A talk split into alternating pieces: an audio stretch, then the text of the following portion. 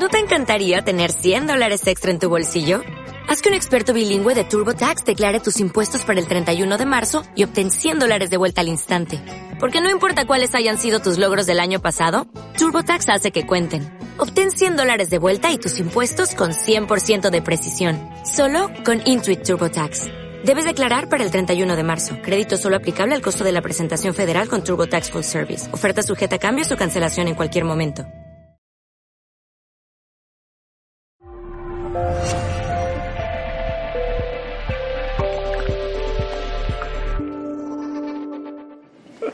Bueno, lo que, eh, lo que nos trae aquí esta tarde, y, además de agradecerle esto a Ramos, a, la Asociación y a la Casa de Cantabria que me han invitado, a vosotros por estar aquí en esta charleta familiar, no es un tema sencillo. No es un tema sencillo porque vamos a hablar de astromundial. El astromundial es un, probablemente la parte más árida de astrología no es como hace 15 días que estaba en León dando una conferencia sobre los misterios astrológicos del arte y entonces hablas de, pintura, hablas de misterios, hablas de símbolos y de cosas que siempre son mucho más agradecidos, entretenidos y demás. Hablar de astro mundial siempre parece que pone un poco, uh, sea el coco, que pone un poco el miedo en el cuerpo. ¿no? Así que os voy a poner finos esta tarde. el astromundial, y, y, siempre en el anuario Casaña, que el del 2020-21 ya ha salido, que es la portada que veis aquí, siempre hay una sección, en esta ocasión la portadilla, la, la página que veis a la derecha, Astromundial 2020, siempre hay una amplia sección de unas nueve páginas dedicadas precisamente al astromundial en esta ocasión de una manera especial por la configuración que se da, porque hay una triple conjunción de Júpiter, Saturno y Plutón, que son esos simbolitos que veis ahí debajo de 2020, son Júpiter, Saturno y Plutón respectivamente, y es una conjunción que, que tiene muchísima trascendencia y vamos a ver por qué a lo largo de esta tarde. Pero, ¿qué es el astromundial? Eh, os preguntaréis algunos. Bueno, pues que pase. El, el astromundial es una especialidad de la astrología que se dedica a estudiar el devenir de la humanidad y el desarrollo de la historia en función de los ciclos astrales. Es decir, la historia siempre se repite. Y se repite en función de los ciclos astrales. No sé si sería una ironía excesiva decir que la historia siempre vuelve en un día como hoy, precisamente, ¿no? pero, pero es cierto, eh, ¿a vosotros no os ha pasado que a veces tenéis la sensación de que hay algo que os pasa una y otra vez, o cosas que pasaron en el pasado vuelven, o que tenéis esa idea recurrente, o un número que os aparece una y otra vez?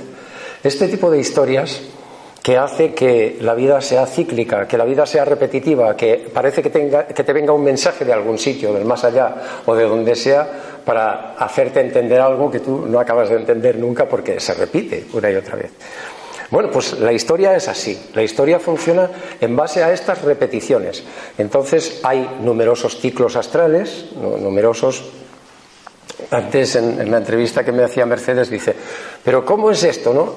Antes de empezar la charla, ¿cómo, ¿cómo son esos ciclos? Bueno, pues hoy vamos a hablar de algunos de ellos, pero por poneros un ejemplo breve, para, para ponernos en situación de qué es la astromundial o cómo funciona, nosotros, los que trabajamos la astromundial, que somos muy pocos en el mundo, en la verdad, pues estudiamos la historia para ver cómo se va repitiendo, en qué momentos, qué movimientos planetarios hay, qué conjunciones, qué astralidades y demás, y cuándo se van a repetir esos ciclos, que es muy probable que pasen cosas parecidas. Por poner un ejemplo. En 1882 hay una revolución en Rusia, se cargan al zar Nicolás II. En 1917 se produce lo que se conoce como, pasa la historia como la Revolución Rusa, otra vez, tres cuartos de lo mismo, se cargan al zar y tal. 1953, Stalin muere y se acaba, se transforma totalmente la política de la URSS, eh, cambia radicalmente todo, de la, la política de Rusia. 1989, se acaba el muro de Berlín, es el fin del comunismo. ¿Y sabéis todas esas fechas que tenían en común, todas ellas había una conjunción de Saturno y Neptuno, sin excepción.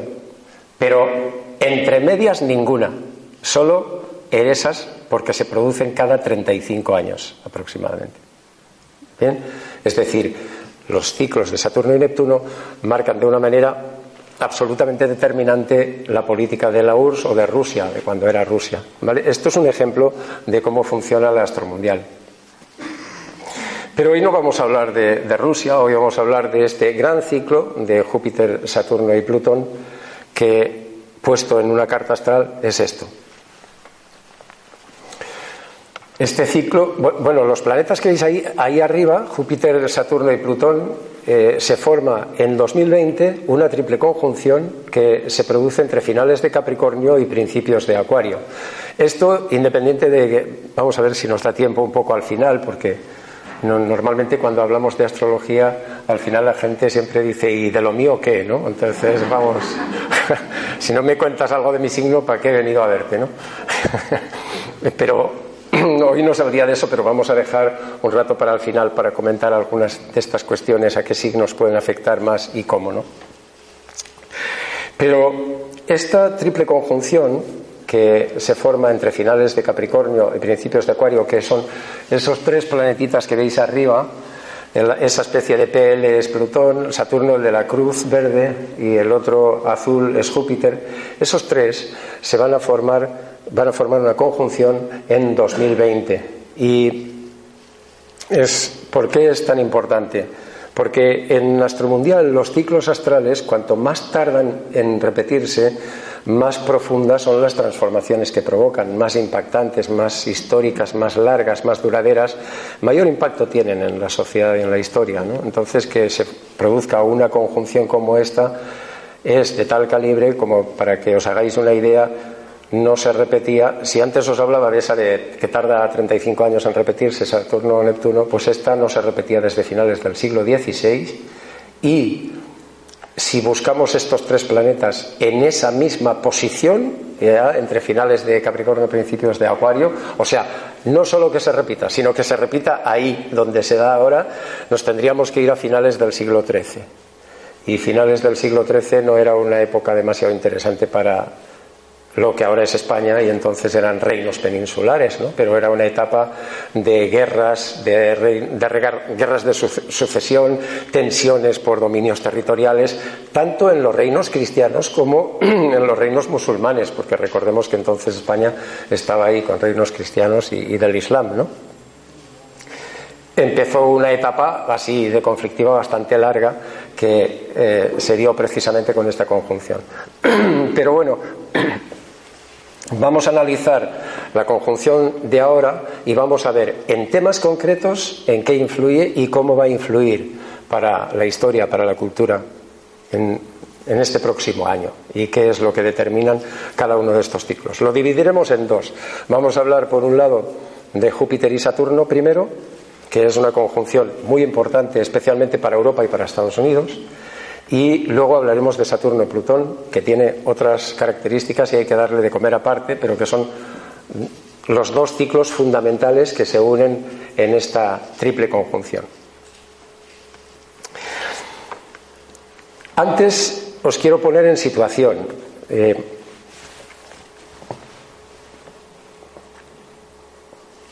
la situación es que en las configuraciones astrales que hay ahora, que hay en esta década, en esta década que estamos terminando, del 2010 al 2020, y parte de la década siguiente, forman una especie de lienzo de fondo, de lienzo de fondo sobre el que vamos a plasmar estas dos configuraciones, la de Júpiter-Saturno por un lado y Saturno-Plutón por otro, ¿vale?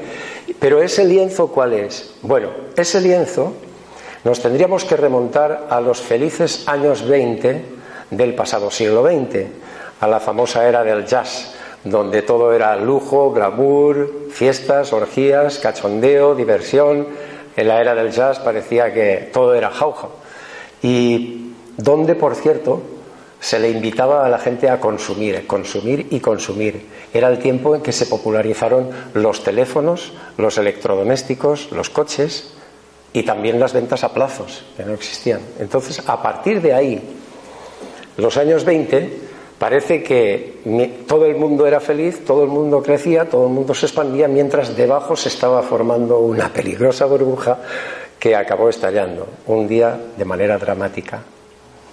Aquello fue el martes 29 de octubre de 1929, cuando acabó produciéndose el crash.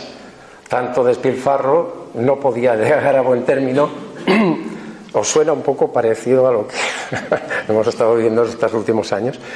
A ver si os sigue sonando. Eh, acabó en un crash el, el 29 absolutamente dramático porque produjo una crisis financiera y económica tan grave en Estados Unidos que se propagó inmediatamente cual tsunami a los países, bueno, a todo el mundo prácticamente, ¿no? La gente por las calles, mendigando, durmiendo en las calles, viviendo de los subsidios, eh, de las aportaciones del gobierno, muchos suicidándose. El, asunto era dramático. Niveles de paro que estaban entre el 25 y el 30%. Eh, se tardó bastantes años en superar aquello. Una de las cosas que produjo aquello era precisamente, además del enorme drama, era que aumentaron muchísimo los nacionalismos y los movimientos de ultraderecha. ¿Os suena la jugada? Las configuraciones de entonces, la básica, la importante, la grande, la de Urano-Plutón, era la misma que tenemos en, la actualidad en esta década, en esta segunda década del siglo XXI, la cuadratura de Urano y Plutón. Es exactamente idéntica entre los mismos signos. Tardaron más de 10 años en salir de eso no lograron salir, parecía que iban a salir, pero al final desembocó en la Segunda Guerra Mundial. Espero que esta vez no sea así. Pero bueno, el drama, quiero decir que el telón de fondo era lo que hemos estado viviendo, lo que estamos viviendo estos últimos años, con esa grave crisis económica y política y todas las tensiones y todo lo que está pasando por todos los lados, que parece que el mundo se está poniendo patas arriba, tiene mucho que ver con esa cuadratura de Urano y Plutón que domina la segunda década y que es exactamente la misma que había en la década de los 20 del pasado siglo XX, en esa famosa era del jazz y cómo evolucionó y cómo acabó. Y curioso lo de los nacionalismos y lo de, eh, y lo de la extrema derecha, esos auges también que había en esos momentos. Bien, puesto ese telón de fondo, vamos a, vamos a ver eh, vamos a ver Primero la de Júpiter-Saturno, creo que empezaremos por ahí, por la de Júpiter-Saturno, que es como más fácil de digerir. Y hay dos focos principales. Uno es Estados Unidos y en concreto los presidentes de Estados Unidos y otro es Europa. Dos puntos mm, candentes de interés también, ¿no? que también tenemos que ver qué pasa. Pero vamos a empezar esto con una profecía que os quiero leer de manera literal eso yo.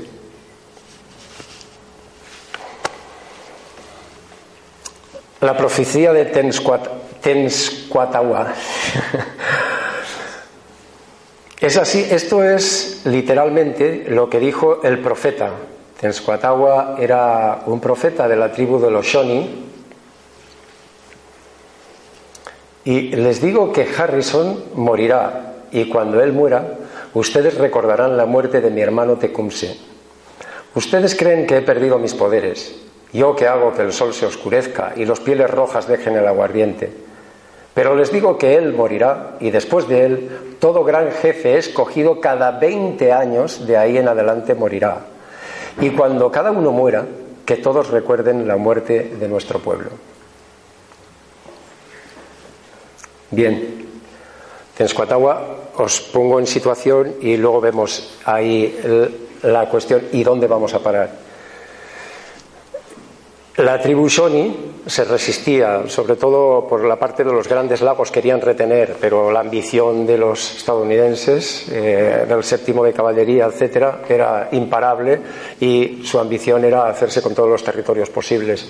De manera que, tras mucha resistencia de esta tribu, acaban absolutamente derrotados en la famosa batalla de Tippecanoe, donde Harrison era el comandante general, era el gobernador de los, de, los americanos, que más tarde sería presidente, precisamente.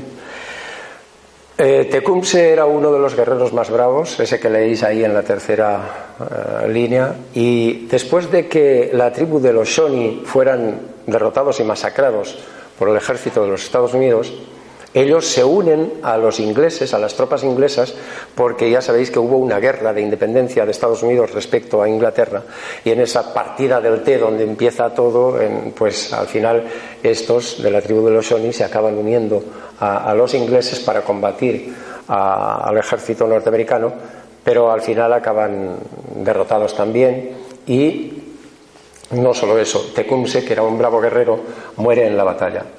Su hermano, que era conocido como el profeta, por alguna razón, lanza entonces esta profecía, maldición o como le queráis llamar, que normalmente se conoce como la profecía de Tecumse y desde que desde hace un tiempo, cuando estuvimos mm, divulgando esta historia hace tiempo, pues ahora se ha esparcido muchísimo por la red. Seguro que encontraréis profecía de, de Tecumse, ¿eh? de Tenscuatagua es más difícil, pero de Tecumse encontraréis mil historias y contadas de mil maneras. Esta es la frase que pronunció él. Pero lo que dice su hermano, lo que, lo que dice el profeta, fijaros que dice que, que Harrison morirá y que luego detrás de él está en negrita, todo gran jefe escogido cada 20 años, de ahí en adelante morirá. Harrison fue el noveno presidente de los Estados Unidos después de esto, porque ahí era el comandante de las tropas del ejército americano. Y fue el primero que murió eh, mientras estaba en el mandato, antes de terminar su mandato. Y a partir de él, cada 20 años, todos estos.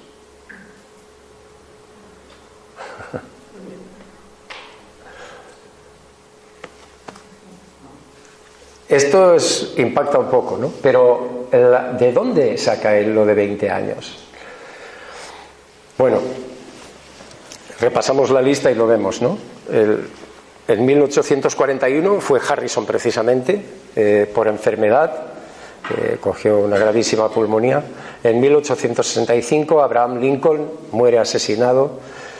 En 1881 James Garfield asesinado otro asesinado, McKinley, en 1901, en el 23 Harding por enfermedad, otro por enfermedad, Roosevelt en el 44 y de nuevo asesinado John Kennedy en el 61. Y luego parece detenerse la serie, hasta ahí hemos llegado. En 1981, cuando se produce la conjunción de Júpiter-Saturno, a Ronald Reagan recordaréis que, bueno, algunos sois muy jóvenes, pero otros recordamos que le pegaron un tiro que le atravesó el pecho y que la bala le pasó rozando el corazón, a dos centímetros y medio tan solo le pasó el corazón. Esto es muy interesante porque eh, Ronald Reagan dijeron, la gente decía que se había salvado precisamente porque estaba asesorado astrológicamente. Y, es cierto, él tenía a su astróloga Joan Quigley al servicio de la Casa Blanca y luego cuando sale el escándalo, oh, se asesoran por astrólogos y esta, hipocresía que hay siempre en torno a la astrología, toda la gente poderosa que usa la astrología se oculta públicamente, no lo dice y tal y cual, bueno, lo de siempre, pues. Entonces este hombre eh, allí tiene que asumir las culpas de, mira, la bruja de Nancy Reagan, que le gustan estas tonterías y tal, venga. Y entonces Nancy Reagan eh, dice cuatro cosas, Joan Quigley contesta con un libro que dice lo que dice Joan, ¿no? What Joan say, pero nunca debió hacerlo ella porque un astrólogo debe permanecer callado totalmente, pero en fin, lo hizo. Y da igual a quien asesores cuándo y cómo el silencio, bueno, esto es como el secreto de confesión, pero ella no se pudo aguantar y contestó y contó unas cuantas cosas, unas cuantas verdades, ¿no? Eh, un libro bastante interesante. Pero es mentira que fuera ella la que tenía afición por la astrología. Ella era ella la que tenía más contacto con la astróloga. Eso sí, es cierto. De, alguna manera le servía de correveidile a, a Ronald con Joan Quigley. Pero El que, tenía, el que tenía el gusto por la astrología y el que se lo contagió a ella fue Ronald Reagan, que estudiaba astrología cuando era actor, mucho antes de ser presidente de los Estados Unidos de América. Él tenía, participaba además en una asociación, eh, los Acuario, que hacían unas festorras en, en Nueva York y en Los Ángeles, que eran demasiado, con una astróloga acuariana muy divertida. Os recomiendo que entréis en mi web, casaña.com o buenosaugurios.com, que os lleva al mismo sitio, y allí hay un extenso artículo donde cuento la verdad sobre este caso, sobre Ronald Reagan, Nancy y sobre los clubes que ellos frecuentaban de astrólogos y las fiestorras que se marcaban y a quienes consultaban y a quienes no. ¿no? Es muy interesante porque al final todo esto, pues, bueno, el de hecho, el secretario de Estado llegó a reconocer la influencia del astrólogo en la Casa Blanca, eso sí, ¿eh? pero Ronald Reagan ahí se hizo un poco el loco, aunque tuvo el valor de no llegar a condenar la astrología, que eso ya era demasiado. No es lo mismo que Alfonso X el Sabio, que este, eh, aquí en Toledo en el siglo XIII, que este llega a legislar a favor de la astrología. ¿eh? cuidado, porque las siete partidas dice, vale, no solo es legítimo, sino muy guay eh, hacerse la carta astral y tratar con la astrología siempre que se use para bien. Si alguno lo interesa, lo, hace para intereses espurios, al cadalso con él, ¿no? Bueno, la historia es que eh, con Ronald Reagan se acaba, o parece acabarse, este ciclo que luego le hubiera tocado a George Bush, pero parece a George Bush tampoco le pasó nada. Bueno, las Torres Gemelas, eh, la guerra de Irak, pues parece una presidencia realmente muy dramática. A partir de aquí, que la próxima conjunción es esta, es la que se da en 2020, de manera que en la conjunción exacta se da en diciembre de 2020. Las elecciones norteamericanas van a ser el noviembre anterior, justo un mes antes. El que sea elegido le cae este San Benito de la próxima conjunción, de morir durante su mandato por enfermedad o por asesinato. ¿Este ciclo ha terminado al final o se va a reactivar y por algún tiempo está parado? Esa es la pregunta eh, trampa, la pregunta que ahora nadie puede responder.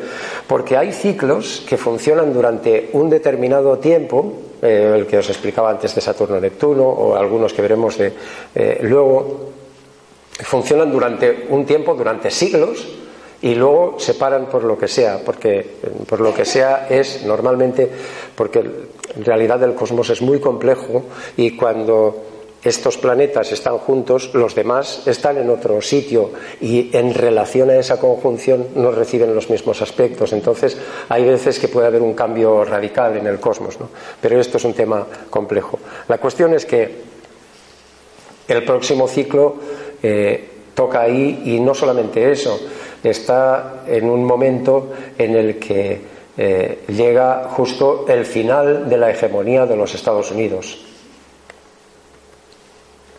En el año 2007, en un congreso que hacíamos en Peñíscola, las décimas jornadas astrológicas del Mediterráneo, eh, yo pronuncié una conferencia que se titulaba Año 2020, ya hemos llegado, ya estamos ahí, entonces hace, hace 13 años de esto, pero eh, yo lo titulé entonces que el año 2020 era el fin del imperio americano y que ya advertí entonces que el, fin de un imperio no se produce de un año para otro, sino que marca el inicio de un declive, pues como han caído las anteriores civilizaciones, Roma, Grecia o lo que sea, no se produce de hoy para mañana. Una caída de una civilización se extiende durante muchos años, pero sí que hay años clave, años determinantes que pueden marcar el antes y el después.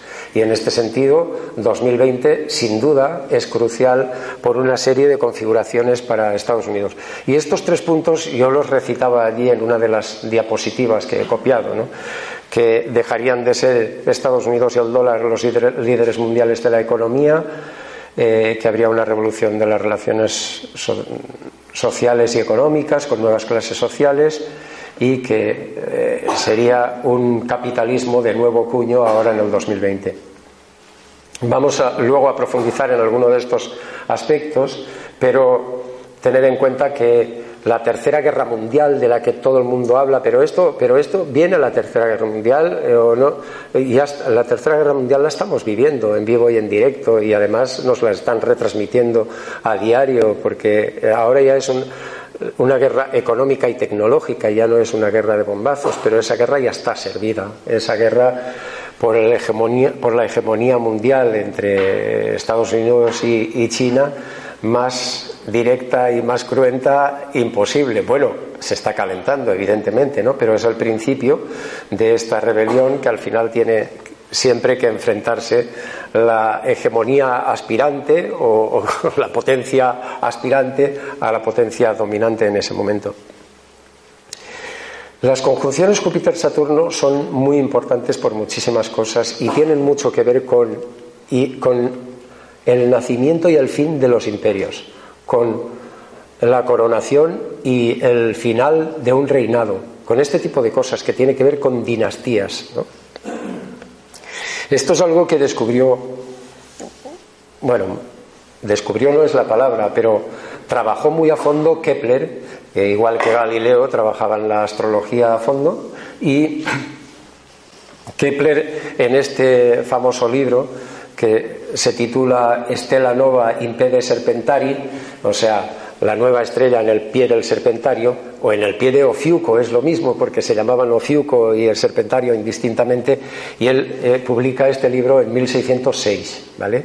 Entonces cuando, cuando Kepler publica este libro es porque en 1604 aparece una estrella que, no, que es una supernova Parece una estrella de repente que no estaba en el cielo. Entonces él la descubre y escribe mucho de ella. En este libro, precisamente, aquí hay dos cosas muy curiosas que tienen mucho que ver con estas conjunciones de Júpiter-Saturno. Una, por un lado, que eh, antes me preguntabas por Ofiuco, ¿no? Pues dedicado a ti. Ahí está Ofiuco, ese señor con la serpiente envuelta, que por eso se llama serpentario también, pues es un hombre que lleva una serpiente y Ofiuco es un tema que oiréis hablar mucho de él y habréis oído hablar lo suyo porque de vez en cuando vuelven al ataque, vuelven a la carga. que Ofiuco es un nuevo signo, que no eres Sagitario, que eres Ofiuco, que este tipo de cosas, ¿vale? Esto nace en 1995 y, tenéis que saberlo porque normalmente hay una desinformación respecto a Ofiuco y la gente todavía, de hecho hay gente que está escribiendo por ahí pronósticos para Ofiuco y cosas así, los 13 signos del zodiaco y este tipo de cosas. En 1995 la BBC hace una serie documental sobre astronomía que se gasta en una auténtica riñonada. Gastan lo que tenían y lo que no tenían. Una muy ambiciosa, en plan BBC, ¿no? Y, hacen una serie de astronomía que no se la compraba ni Dios. A nadie le interesaba. Ellos tenían necesidad de venderlo porque se habían gastado muchísimo dinero. De manera que eh, Jacqueline Meaton, que parece que era la, astrónoma jefa del evento y de la película aquella, parece que fue idea suya decir esto está chupado, ¿no? Vamos a decir que eh, hemos descubierto un nuevo signo y todos los signos cambian. La publicidad la tuvieron garantizada por todo el mundo de manera gratis de algo que les habría costado miles de millones de libras, sin duda, ¿no? si lo hubieran tenido que pagar enseguida. Y al final, no sé si la serie la vendieron o no, pero así es como funcionó la historia de Ofiuco y así es como se propagó. Y periódicamente, de vez en cuando, vuelven al ataque otros. Ofiuco, Ofiuco se ha descubierto, no sé qué. Pero vamos a ver, ¿cómo se puede haber descubierto Ofiuco? En 1995, cuando, cuando pasa esto, una editorial me pide el libro, este está ahora en versión digital en mi web, ¿no? Esta portada que os muestro.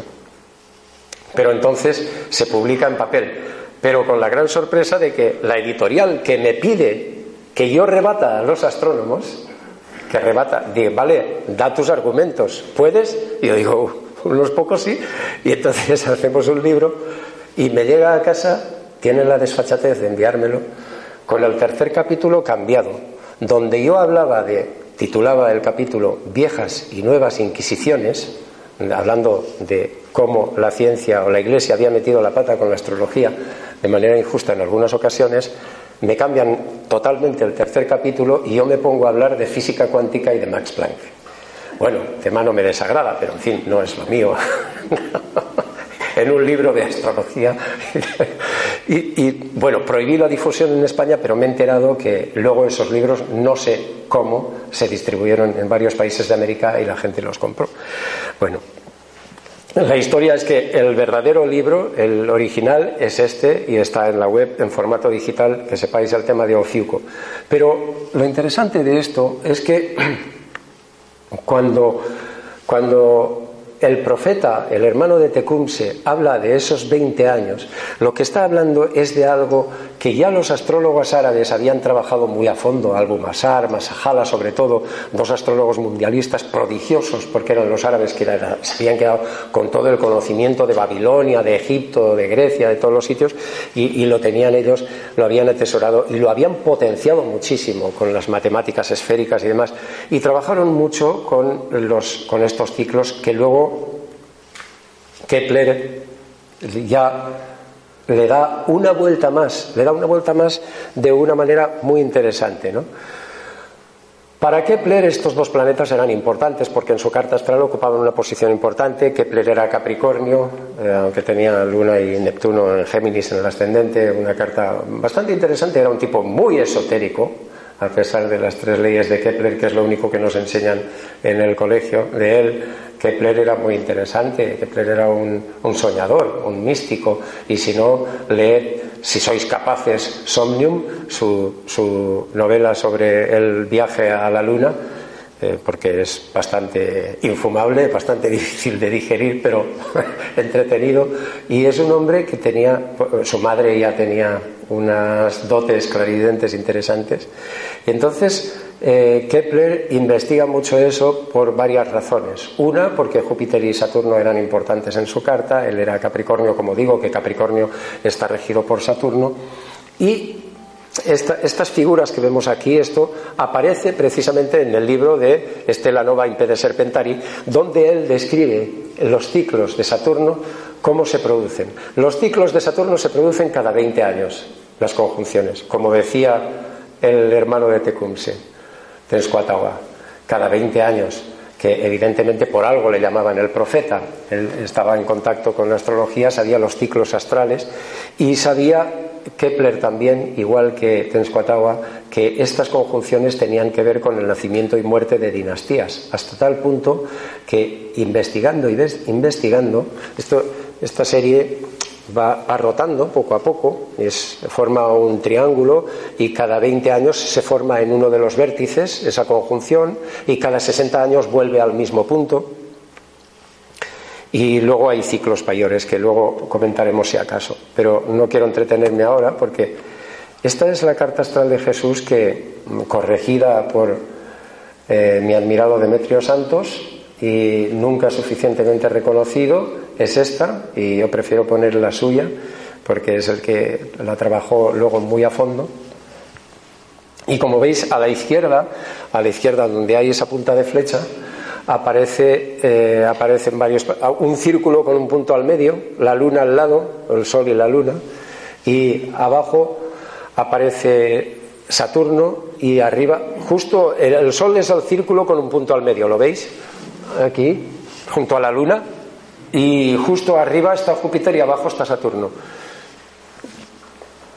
Ese Saturno que os decía que parece una cruz, una cruz y una, o una hoz, o una mezcla de cruz y hoz.